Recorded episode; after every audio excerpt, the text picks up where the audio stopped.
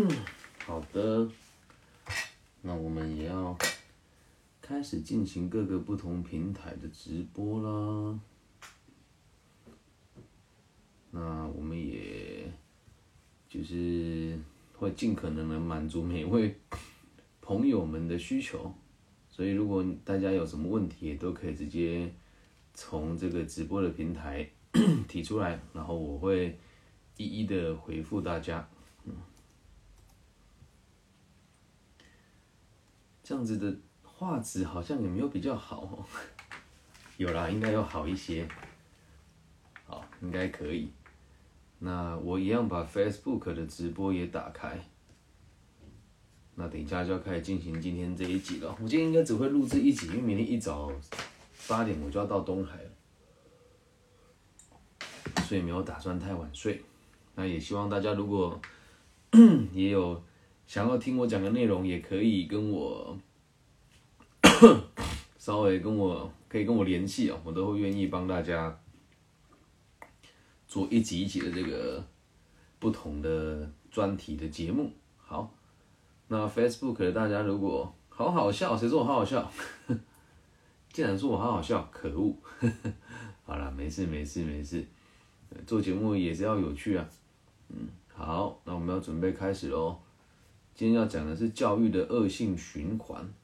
肖宇翔怎么也在这，今天看的人很少哎，我不知道为什么。对。今天看的人反而不多，平常其实人都平常人不少的，对。那今天应该天气冷，所以大家会比较早睡。你们应该都是 都是今天彰化艺术高中的同学吧？我在猜，对？没有想到下午去遛小孩还会遇到你们，觉得蛮开心的。那今天这一集其实也是从你们班得到一些反思吧，所以我才录制了这一集。对，好。那我们就准备今天的节目直播了，现场倒数五，先喝个水。嗯，五、四、三、二，欢迎大家回来到你的生涯导航，不是李根熙的节目现场。我们今天呢做的是一个特别的企划，会做这件原因是因为，哎，我一年大概要演讲两百五十场到三百场左右的。讲座，然后在最近这几年啊，我发现一个很特殊的状况，就是年纪越大的学生，现在大家上课的态度就越差。那其实关于这一点，我自己也是觉得很纳闷吗？就是以前呢，其实自己也是非常叛逆的孩子，但再怎么样呢，也不会看到老师态度这么差，或是上学的时候会觉得说。不用尊重老师。那我我先讲，我并不是很八股那种人哦。可是呢，就我们在问学生问题的时候，学生都不大会回答我们。那我授课的对象不是只有学生，也会有老师，就导致老师会很多老师会跟我讲说，学生其实不大搭理我们，而很多学生会跟我讲说，其实老师不大搭理他们。诶，那这个问题就奇怪了。到底是老师教的不好，学生才不听，还是学生根本就不愿意听老师讲什么？不管老师讲的再好，那我今天会站在一个非常中立的角度来讲这件事情哦。原因是因为，呃，在我呃上个上上个礼拜到东海演讲的时候，以往我每一堂课都是爆满之后，学生会留下来问我问题嘛。但就有一堂课，学生做完测验之后，修了一下人就都不见了。然后承办老师也跟我讲说，哎，今年学生好像比较没有那么热情。我说，嗯，其实也不意外，毕竟一年一年的状况都是越来越不是那么的热络。那最近到高中哦，就是在我最近这几个礼拜都会到彰化艺术高中做这个随堂的这个专案的演讲。今天呢，我就特别有感触。我们上的课程叫职涯规划的讲座，那学生一开始也是这样子晃来晃去的，也不知道自己在做什么。但是过了演讲超过了十五分钟之后，大家就开始热络起来了。然后我们就开始讨论读书有什么用啊，然后讨论我们小时候我自己遇到老师对我的教育有发生过哪一些状况等等的。我突然想到一件事，学生开始变得有自主意识了之后，反而有办法去跟老师讲他们自己想上什么课。但是在在台湾哦，高中生并没有能力去做自己选课的动作，而且学校老师的教育也非常的有，也不能讲有问题吧，就是他的制度其实可以被我们讨论的。想当老师的人呢，你一定要知道这个逻辑哦。就今天我在课堂上也问了老师这件事：如果要在高中任教，你必须得先考到教师执照，然后再考教师甄选。那么很有趣的事情是，教师执照的这个考试是非常 客观的，因为它就是考试嘛，用考试卷决定你有没有教师执照。而考上正式老师，哎，考上教师执照之后，你要去考教师甄选，而教师甄选每次开缺的这个时，这北中南开的缺也都不一样。但在甄选的时候，完完全全就是靠你的口试跟面试那就想要请问大家，口试面试是主观的还是客观的呢？所以导致我们现在选进来的老师，你说他们都会习惯用三折页来做面试。来，知道三折页的朋友帮我打个加一。知道三折页的朋友帮我打个加一。只要是念师范体系的，都会知道他们会有个三折页。而这三折页里面，我个人认为都。不会把重点放在你以后要怎么教书，而是说放在你的身家背景的介绍啊，还有教放在你的试教的内容，而不会去问你为什么要成为一名教师哦。那为什么会说它是恶性循环呢？我自己在上课的时候，我我是不会遇到这种状况啊，但我看到其他老师的课，这种状况就非常的常见，就是老师会用简报跟投影机让学生上课，然后学生睡觉就睡他的，然后他就一直讲他自己的课程。然后导致学生呢就觉得老师很烂，于是对老师的态度也很差。然后老师对学生也觉得学生很差劲，于是又对学生的态度更差，就产生了一个恶性循环。然后这个恶性循环呢，如果到了大学之后，还还会有一个更奇怪的状况，就是在大学啊，会有所谓的老师评鉴。那这个评鉴的分数就是由学生自己打的，所以很多有热情的老师的评鉴都被学生打得很差。那当然在大学还会有这个研究。跟一些不同的专案执行的 KPI，但是如果一个学一个老师不受学生的欢迎，那他的课就没有什么人修。那其实也不是每个老师都在意修课这件事，只是如果一个老师不受学生欢迎的话，那学生还会有什么自治啊、学生议会，然后这个评鉴给老师的分数很差，也会影响到老师去招生。最可怕的事情是，现在的学校很需要学生，就台湾的大学很多其实都已经在。面临招生上的困境了，所以就会更需要老师出去招生，于是就会造成老师越来越迎合年轻人的口味，而迎合他们的口味，倒也不是为了把教育做好，只是单纯为了能够让自己继续在这里任教。然后现在呢，在台湾呢，还有还有一个更奇怪的状况哦，我们开始普遍的鼓励各位年轻人去创业，但是这个创业议题就会变得是。好像老师如果不跟着学生瞎起哄创业，这个老师就没有创新的力的的这个创造力一样，根本不是这么一回事啊！就连我自己母校在办那个什么创业比赛，说什么解决社会问题，请问真的有哪一间公司顺利生存下来吗？也没有啊。于是就会变成是很多能力很好的学生看到学校做这种他觉得没有什么意义的事情的时候，他就不会再愿意在学校里面付出更多的关注。而在学校里面教书的老师，如果你真的是想把事情做好，看到整间学校都在鼓吹做什么环境永续指标啊，然后做什么呃鼓励年轻人创业跟斜杠，可是却不把本职做好的时候，那就会导致很多老师出走。那讲到这个地方，这也不是要抱怨了。就今天我去八卦山带我女儿去闲逛，就是下课大家去走一走，我们就看到了我们有个什么八卦山创业聚落，里面真的什么人都没有，而这里的每一间店家基本上都是经过审核来进驻的。所以这整个整个问题就是现在的台湾的教育是很鼓吹大家创业啦、斜杠啦、做人资啦、做行销啦、创新啦等等的。但是却没有多少人会愿意回来把务实的东西教好。那什么叫务实的东西？就是大学的本科系嘛。就现在都说什么我们要有多重专业，所以就导致学新来的老师也慢慢的不知道自己该怎么做。所以你会发现，普遍在大学的年轻世代老师，三十到四十岁一代的会非常辛苦。他既要迎合传统体制权威的老师的看法。又要让年轻一辈的同学喜欢他们，所以做起事来就会相当的不像样。那这个问题不是说只有在大学端哦，在高中端也是一样啊。如果你是一个非常传统的老师，也会被逼的，并且是说学生不愿意上我的课。可是学生愿意上的老师的课，很多就只是好玩，而一点内容都没有。现在甚至在网络上哦，会有很多老师去讲脱口秀。我不是说讲脱口秀不好，而是内容真的多数都很低级跟低俗。那学生也就失去了学习的正确的教育方式的机会，而一般老师也渐渐的看不到未来。这是一个很可怕的恶性循环。然而啊，最有趣的状况是，呃，前阵子我去一个科大演讲的时候，有一个年轻的心理师跟我说，就是我把我的立场告诉他，我说现在外面都在开这种莫名其妙的课程啊，然后督导啊，然后这些老师会说什么我要给你什么专业能力啦，但是他也不会真的具体的给你什么帮助，或者是给你演讲，或者是协助你去接案，也都没有。他就讲了一句一件事哦，我觉得真的。让我听了之后很心疼啊！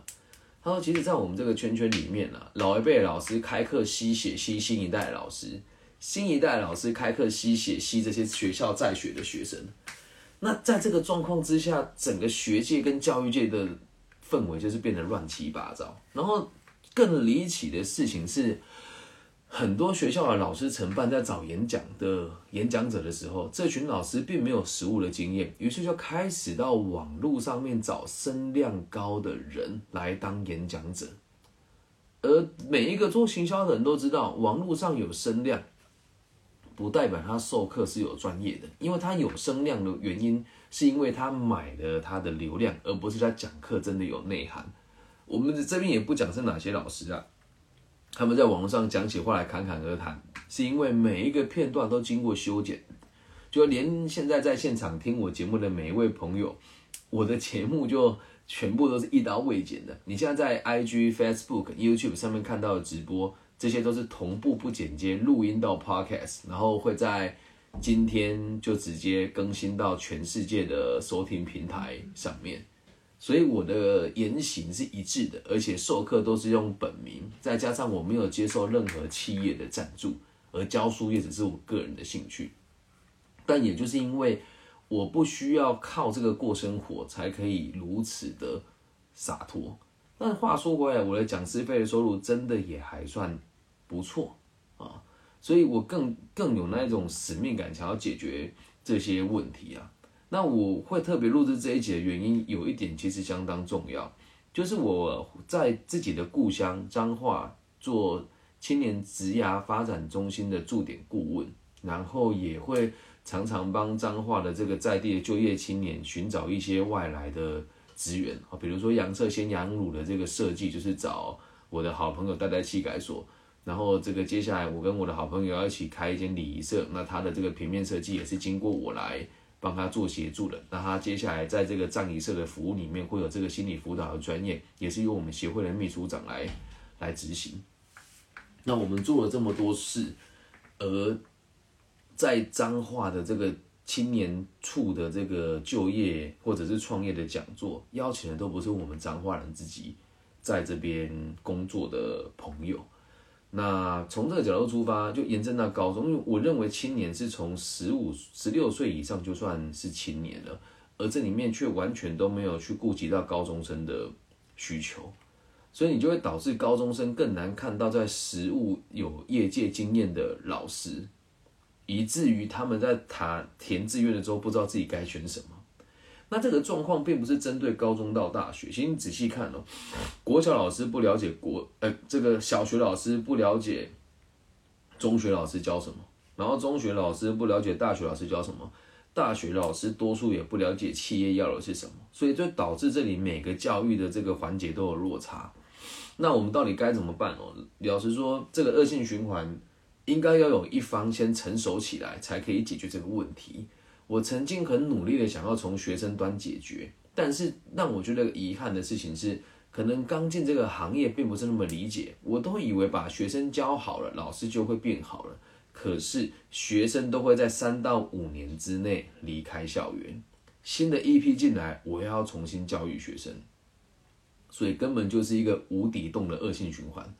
其实今天在彰化艺术高中演讲完之后，我个人觉得非常的欣慰的原因是。在我要离开的时候，有一个同学问了我一个问题哦，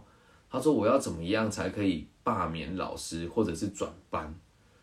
如果在小时候，我一定会跟他讲说啊，老师那你就不用去上课了，他怎么可能懂你？但这次我的回答是这样子的，我说其实你想要转班到下一个班级去，你在这个班级遇到什么事情，下个班级也一样会发生。那如果讲到说要罢免老师的话，老师必须得要有非常离奇的行为，因为很有可能只是他的管教太严格，而你不能接受，只是立场不一样而已。那当然，如果发生了什么性性的议题啦，或是这种非常离谱的教育上的疏失，或是这个非常失常或者是不当的暴力行为，那肯定就能换。但是必须得合情合理又合法。可是说时迟那时快哦，我觉得后来看到他们老师，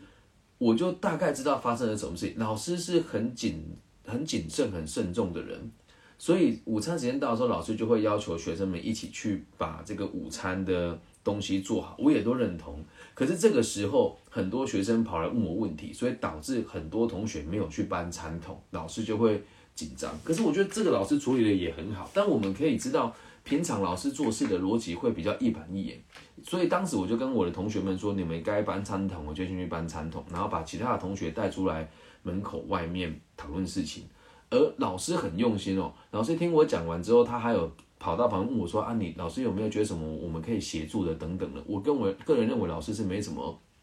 太大的问题的，但是学生会对 老师的态度变成这个样子，也是因为我们可能在网络上或是看过其他同学或学长姐对师长很不尊敬。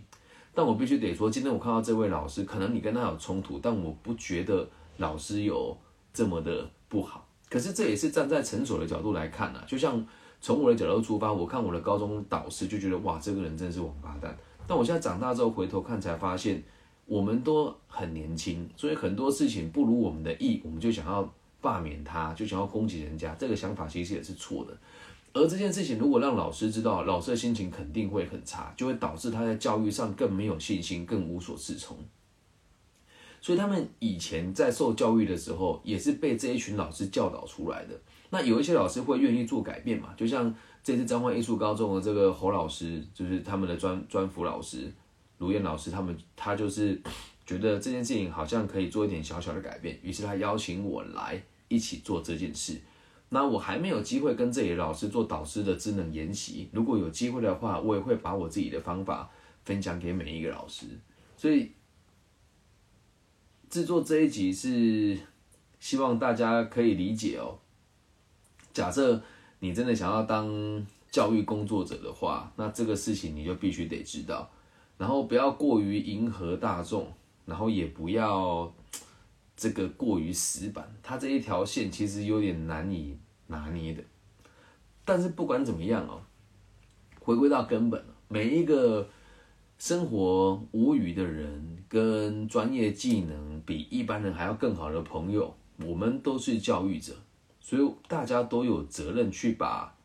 这件事情做好。那如果你真的觉得说，哎，这好像跟我没有什么太大的关系哦，但是你又对我讲的这个话有点触动的话，麻烦大家不管在哪个阶段的同学跟他学校产生的间呃产生了一些冲突或者不知道该怎么办的时候，请他们跟我联系。那我希望可以从我开始做一个教育的善的循环开始，也在这里呼吁大家哦，就是如果你也也听我的节目有一段时间了，请大家帮我做这件事，答应我以后看到看到老师的时候要问好。老师如果讲的不好的时候，你下课可以去跟他讲说，老师刚刚那一段我觉得您讲的很好，但是有点无趣，我想要跟您说我们怎么讲，可能学生会比较有兴趣，又或者是可以跟他讲说。老师，我觉得这个东西其实大家都蛮能够理解的。那能不能请老师跟我们分享什么什么内容？甚至是直接举手说：“老师，我想要知道什么东西。”老师就会从他的专业告诉你，他能够教给你什么。切记，绝对不要轻易的对师长不尊重。然后也请每一位老师，也请你们不要轻易的放下你对教育的坚持。讲这个话，我其实。心里面是很难过的，因为我真的没有遇过几个用心的老师。那演讲的场次真的是什么离奇的事情都看过。三个小时的演讲，最后一个小时请同学做心得分享。五个小时的演讲，最后一个小时请同学打坐，然后倒数一个小时请他们分组讨论做这个成果发表。那这样子的教育，你觉得学生他们会服吗？恐怕很困难吧。然后最后哦，最怕的是什么？上下交相贼啊！老师教的东西就跟学生讲，你们要创业，你们要创新，可是从来都没有办法跟业界结合。学生在学生自己就已经学坏了，认为这个东西才是真正正确的的内容，所以导致他们不去学专业。然后每个人都想做人资跟行销，而在这两个领域当中哦，现在在台湾的状况是，很多人资专家也都是靠广告买出来的。那很多行销庄家呢，也都是靠某一些财团养出来的，所以有实力的人就更难被看到。这已经不是在教育圈内的问题了，这是严重到是整个台湾的传承的状况。所以希望每一位有能力的朋友可以勇于付出，然后不要那么容易仇视年轻人，因为他们真的没有选择，在这样子的环境之下。成长，你要奢望他们多好，所以大家都会讲一代不如一代，但还不如说是我们这一代的人不如上一代，然后把下一代教坏，大家都有责任。以上就是这一期全部的内容喽。那如果你本身是老师，你跟我讲说，靠，我上的课都没有人听，怎么办？没关系，找我，我教你怎么教。只要你是商学院或者在大学以下的。社会组的老师，我都可以免费义务的帮大家做教学的优化。那方式其实就会用一些有趣的方法，然后一些话梗跟呃开的一些书目给大家参考。那如果大家愿意的话，我愿意付出。那如果是同学们想学什么不知道该怎么学，基本上只要是商学东西，我都可以教你们。那也希望让你们知道每一门学科都是有用的。那如果你读到某一门学科没有用，你可以跟我分享，老师，我觉得这课程没有用，我会告诉你它有用的地方在哪边。所以最后希望大家都可以好好的上学，也希望每一位做就业辅导的朋友、跟生涯规划的朋友、心理智商的朋友，还有教书的朋友，都可以知道自己的定位是什么。以上就是这一集全部的内容，希望大家喜欢。如果我的节目也让你们感觉到快乐、开心、温馨的话，也欢迎大家帮我分享、按赞加。订阅，那本节目也接受各种不同的赞助，因为最近我办了这个奖学金哦，但是今年申请的朋友很多，那如果大家也愿意为这个社会尽一份心力，可以捐款给我的协会，那我我会全数将这个金额转送给需要帮助的学生。那如果你在听节目的同时，你们家庭的收入是在整整个户了哈，整户的收入在年收入九十万以下的朋友，你可以对我提出奖学金的申请。但是由于今年申请的人很多，所以可能遴选的机制会比较复杂一些。那有需要可以跟我讲，那你想要协助我们一起办这个奖学金，我也呼吁大家可以一起加入。那最后也必须很严肃的跟大家说，这个奖学金目前只有我自己一个人在负担。那一个人我是给你们三万块一个学年，那必须得要和我一起读一本书，然后定下你的目标，并且和你的抚养你的人讨论你接下来下一步该做什么，而且还是支持你领这个奖学金，还有追求这个目标的这个钱才会发到你们的口袋里面。所以有需要的朋友可以跟我联系。大家还有什么问题吗？没有的话我就要关掉了。好，大家晚安，拜拜。